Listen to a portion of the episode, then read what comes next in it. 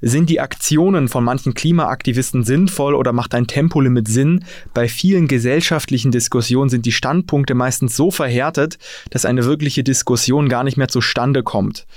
Verhindern also diese verhärteten Standpunkte eine wirkliche Diskussionskultur? Darüber spreche ich jetzt mit dem Philosophen und Bestsellerautor Christoph Quarch. Guten Tag, Herr Quarch. Hallo, Herr Bock. Herr Quarch, haben Sie denn diesen Eindruck auch, dass eben es bei vielen Gesprächen gar nicht mehr darum geht, den anderen zuzuhören, sondern nur möglichst stark eben seine Meinung relativ laut eben kundzutun? Ja, ja, ich sehe das ganz genauso. Ich glaube, dass wir doch tatsächlich ein Problem haben und dass die Diskurskultur, wie wir Philosophen das gerne nennen, in unserem Land tatsächlich darunter Schaden nimmt. Das hat etwas damit zu tun, glaube ich, dass wir halt inzwischen eine Medienöffentlichkeit haben, die von etwas geprägt wird, was man auch die Aufmerksamkeitsökonomie nennt. Das heißt, Aufmerksamkeit ist eine hart umkämpfte Ressource. Alle versuchen, die Aufmerksamkeit auf sich zu lenken. Und wenn man halt laut schreit und das Gleiche oft genug wiederholt und möglichst provokant seine Position vorträgt oder sie dann auch noch mit spektakulären Aktionen untermalt, dann hat man halt die Chance, in den Medien, in den sozialen Medien oder auch in den öffentlichen Medien wahrgenommen zu werden. Und das führt aber eben dazu, dass man oft sehr laut, sehr grell, sehr krass ist, aber sehr wenig ähm, Raum gibt für die feineren Töne, für die Nuancen, die letzten Endes für einen vernünftigen Diskurs das Wichtigste sind. Hm, verstehe, Sie haben jetzt Social Media im Prinzip schon angesprochen. Hat wahrscheinlich auch gerade so Twitter und Co. diese Entwicklung ja auch nochmal begünstigt, oder? Twitter und Co. begünstigen diese Entwicklung dadurch, dass es halt Medien sind, die zu einer Kürze zwingen. Jetzt habe ich auch nichts dagegen, äh, wenn Menschen sich kurz fassen und ihre Punkte pointiert zur Geltung bringen.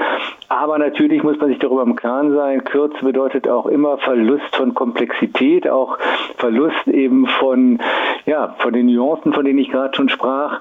Und das ist natürlich dann auch ein Aspekt, der, wie soll man sagen, diese, diese Verschärfung in der Diskurskultur mit sich bringt und es oft verhindert, dass man überhaupt noch aufeinander hört. Ja, man ist sehr schnell, seine Meinung abzusondern, man ist sehr schnell dabei, ähm, in der Welt äh, laut und vernehmlich zu sagen, was man selber denkt, aber man nimmt sich überhaupt gar nicht die Zeit darauf zu achten, was eigentlich auch andere zu sagen haben. Ist da der Kompromiss so ein Stück weit aus der Mode gekommen? Ich denke, der Kompromiss ist tatsächlich aus der Mode gekommen, weil Kompromisse zu finden und Kompromisse zu schließen macht Arbeit. Das ist einfach mühsam. Man muss den anderen anhören, man muss selber Argumente vortragen, man muss getragen sein von einer Grundhaltung des Gespräches, die darauf, abgezielt, die darauf abzielt, am Ende Verständigung zu erreichen.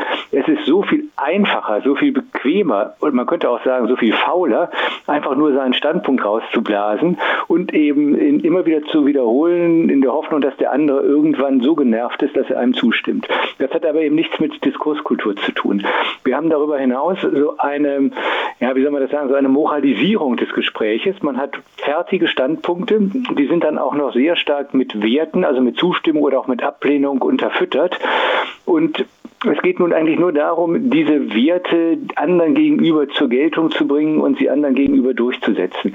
Auch das wiederum ist ein Akt der Bequemlichkeit. Ja, wenn ich eine fertige Ansicht, eine fertige Meinung habe und die jetzt nur noch durchsetzen muss, dann werde ich eben auch von der Mühe befreit, sie anderen verständlich zu machen, argumentativ dafür zu werben, auch die, an, die Argumente einer anderen Position mir anzuhören und wiederum die passenden Antworten darauf zu finden.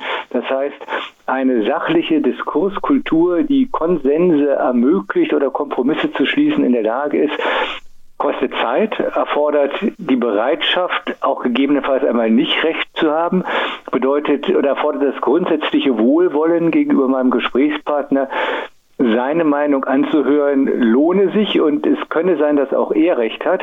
All das geht eben auf diesem Marktplatz der Aufmerksamkeitsökonomie schnell verloren wo es eben nur darum geht, am Ende des Tages Recht zu behalten. Aber Recht zu behalten ist eben etwas völlig anderes als eine Diskurs- oder eine Kommunikationskultur zu pflegen. Wird diese Entwicklung auch eben dadurch befeuert, wenn man sich in irgendwelchen Bubblen eben aufhält, gerade im Internet, wenn man sich für ein, ein Thema interessiert und da einer bestimmten Meinung ist, dann wird einem ja irgendwann auf YouTube oder auf Google auch nur noch diese eine Position im Prinzip vorgeschlagen mit dem Algorithmus. Ja, völlig einverstanden. Das halte ich auch für eine ganz gefährliche Tendenz, weil sie eben letzten Endes dazu führt, dass Menschen sich in ihrer eigenen Sichtweise permanent bestätigt fühlen. Man, man klopft sich zwar quasi permanent selbst oder gegenseitig auf die Schultern, aber verliert eben vollkommen die Fähigkeit, sich andere Sichtweisen anzuhören, diese anderen Sichtweisen kritisch zu prüfen und nach Maßgabe einer aufgeklärten und nüchternen Urteilskraft dann zu einer Entscheidung zu kommen, welche Sichtweise man selber fortan vertreten möchte oder wem man zustimmen möchte.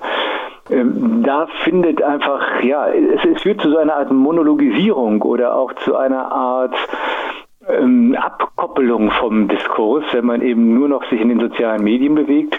Sehr viel gesünder für den Menschen, sehr viel besser für eine Demokratie ist es halt, sich auch immer wieder anderen Sichtweisen zu stellen und vor allen Dingen eben ihnen wirklich zuzuhören. Ich glaube, das Hauptdrama ist, dass wir die Kunst verlernt haben, anderen Leuten tatsächlich zuzuhören und das ernst zu nehmen, was sie einem zu sagen haben. Wir sind sehr schnell darin, selber Ansprüche an andere zu erheben, aber wir sind fast gar nicht mehr in der Lage, uns unter den Anspruch eines anderen zu stellen. Jetzt haben Sie es gerade schon so ein bisschen ähm, angerissen. Was würden Sie denn vielleicht auch im ganz alltäglichen Ding vielleicht jetzt jemandem raten, der gerade zuhört, der oft mit anderen diskutiert oder trotzdem irgendwie seine Meinung vertreten will, aber vielleicht trotzdem nicht immer so gegen die Wand fahren will oder dem anderen vielleicht auch nicht so gegen die Wand fahren will.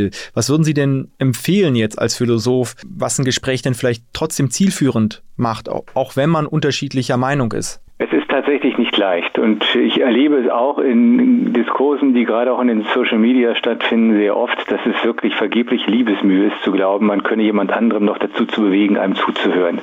Gerade in, den, in der digitalen Kommunikation, wo, sagen wir mal, nicht sprachliche Signale überhaupt gar nicht transportiert werden können, also Körpersprache, Ausdruck von Gesten und so weiter, kann es sein, dass man schlicht und ergreifend gegen eine Betonwand rennt. Ja, und dann äh, macht es auch keinen Sinn zu versuchen, irgendwie in diese Betonwand einzudringen, dann bricht man besser die Kommunikation ab. Das sage ich mit schwerem Herzen, weil ich jemand bin, der selber wirklich an die verändernde und auch heilsame Kraft des Gespräches glaubt.